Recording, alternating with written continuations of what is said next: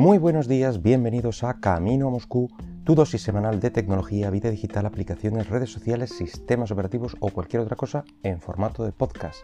Este es el programa número 156 de este miércoles 4 de noviembre del 2020. ¿Y qué vamos a hablar en este lluvioso día? No sé si estará metiendo el, sonido de la lluvia ahora mismo. Eh, pues vamos a hablar de Linux por segunda semana consecutiva. Pero en este caso eh, hablaremos de lo que es el, núcleo, el núcleo de Linux.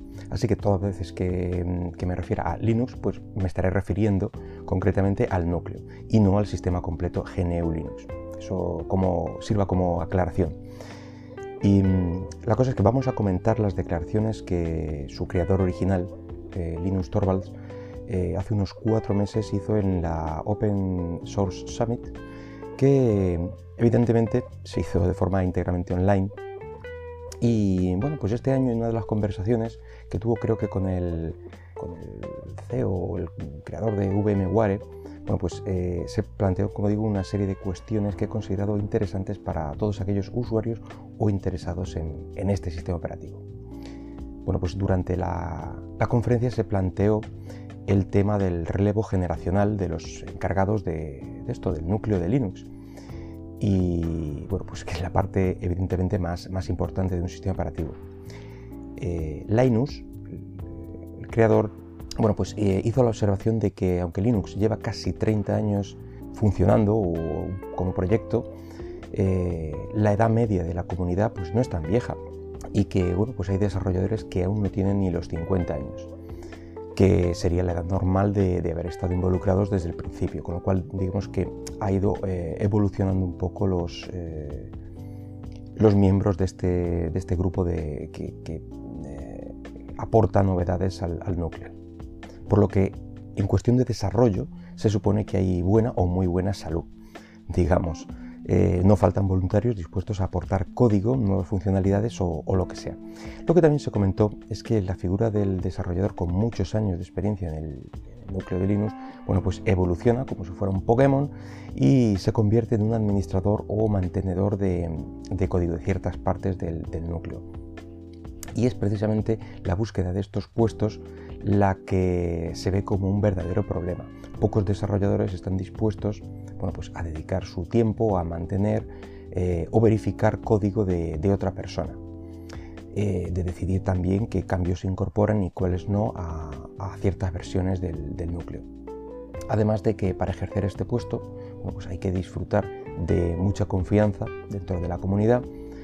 Mm, al principio del proyecto y según palabras del propio Linus, eh, en cuanto asomabas un poco la cabeza, bueno, pues obtenías el, puesto. En cambio, en la actualidad, debido a la cantidad de sistemas que dependen del núcleo, hay que ser eh, pues un programador eh, en Linux con pedigree para corregir o validar código, de, otro desarrollador. Ya no se pueden hacer las locuras o experimentos de antaño, es algo lógico. Y bueno, otro punto que, hace de este puesto algo súper deseable es que este responsable debe estar siempre disponible y leer emails y responderlos todos los días. Por lo que es un puesto que requiere de autodisciplina y, por eso escasean, claro.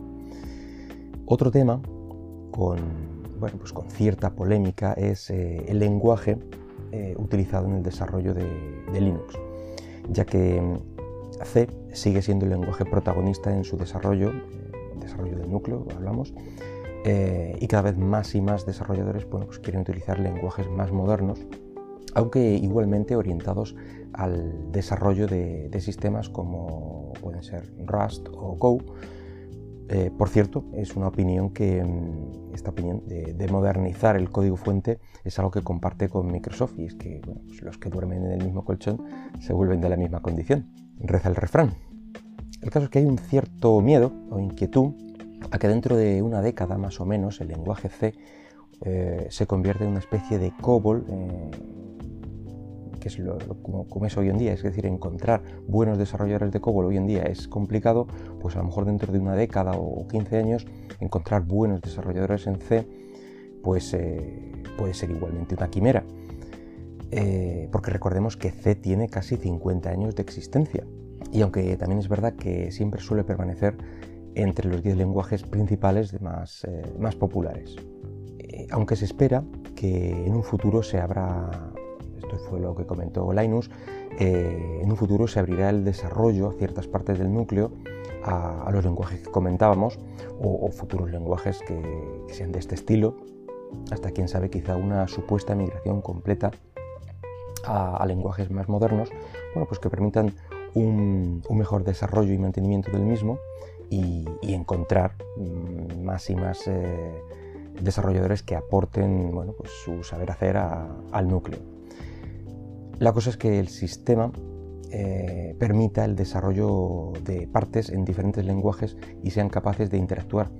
Aunque de nuevo yo creo que esto está un poco reñido con, la parte que decíamos antes, este puesto de mantenedor, que si bueno, pues ya escasea como experto en C y en el propio núcleo, pues si hay que añadirle que tiene que ser experto en Go, en Rust o en futuribles lenguajes a usar eh, para ciertas partes de las que sean responsables, bueno, pues em, pocos van a poder ocupar estos puestos. Otro tema que también se habló eh, fue de Apple y su migración, la cacareada migración a, la arquitectura ARM. Por cierto, alerta de spoiler, es probable que la semana que viene hablemos de Apple de nuevo, ya que parece que vamos a tener eh, otro evento la semana que viene. Como ahora debe ser que al no ser presenciales parece que les salen más baratos eh, que en años anteriores, pues no tienen mesura y no hay mes sin Keynote. Y todo apunta a que el principal o único tema a tratar en, este Keynote serán los nuevos MacBook con sus propios microprocesadores ARM. Veremos si esto se cumple. Lo veremos la semana que viene. Pero volviendo al tema, Linus eh, también se notaba esperanzado con el cambio, ya que eh, con este cambio de, arquitectura en, Apple, ya que mm, una cosa de la que siempre se ha quejado es la falta de buenos equipos para desarrollar eh, para el desarrollo en esta arquitectura. Así que entre los equipos que, haga la propia Apple y el resto de fabricantes que se animarán seguramente a montar micros ARM de Snapdragon o del fabricante que sea, pues con Windows 10 o, quién sabe, lo que montarán los, los, eh, los fabricantes de, ordenadores del futuro, em, del futuro del año que viene, eh, con GNU Linux quizá, quién sabe. Bueno, pues esperan unos eh, buenos equipos de desarrollo en el futuro. Otro tema que se trató, evidentemente, mm, cuando se celebró estaba, estaba más reciente, el, principio del COVID, y bueno, pues ya que el desarrollo de Linux no está localizado en ningún sitio, apenas se ha visto afectado, eh, ni ha sufrido retraso respecto al planning ni nada. Más allá de lo que comentó se comentó en la conferencia de la baja temporal de algún miembro del equipo con, parece que por ansiedad más que nada, declaraciones ya digo del, propio Linus. Bueno, pues todas estas declaraciones y comentarios eh, dieron de sí en, esta, este mínimo extracto de, la conferencia porque hay un montón de vídeos que podéis revisar en YouTube. Eh, pero bueno, yo creo que para mí lo más, lo más interesante Em, es que se quedó este pequeño pozo de, inquietud eh, sobre, acerca del futuro de la figura del mantenedor del núcleo. Y bueno, la, esperanza de, que más eh, se, abra el desarrollo del núcleo a, otros lenguajes de programación en, un futuro. Es decir, que más gente pueda, pueda aportar sin necesidad de ser eh, pues unos genios en C. Y poco más por hoy. Espero que el podcast haya sido de tu agrado y si lo deseas puedes dejarme algún comentario por Twitter en arroba camino Moscú. Hasta luego.